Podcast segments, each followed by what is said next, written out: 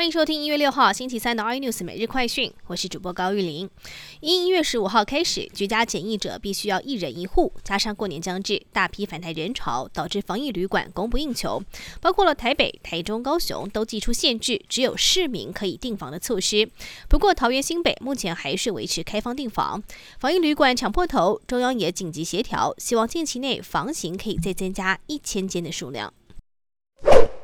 美国多名航管人员在当地四号接获了恐怖攻击威胁语音，内容表示将在总统大选选举人团投票结果的时候，驾驶飞机撞向国会大厦，为一年前遭川普下令击杀的伊朗将领苏莱曼尼报仇。而目前美国情报单位认为这段录音可信度很低，但目前还没有找出录音档的释出源头。航管人员也已经收到通知，如果接获可疑威胁或是有任何航班偏离飞行航道，都必须要立刻向上。级汇报。美国总统川普卸任之前，又签署行政命令，再度对中国祭出强硬手段，禁止包括支付宝等在内八款中国应用程式交易。官员透露，这个禁令是为了消除中国应用程式对美国人带来的资安威胁。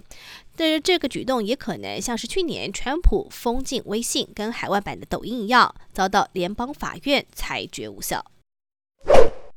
晶圆代工产能供不应求，联电在调整八寸晶圆代工价格之后，五号证实近期也要调升十二寸的代工报价。今年的新订单开始适用调整之后的报价。虽然联电还没有公开涨幅，但是供应链消息指出，看合作程度提高近三到十帕的价格都是有可能的。法人也预期，联电八寸与十二寸晶圆代工的报价双涨，也将会更明显挹注获利。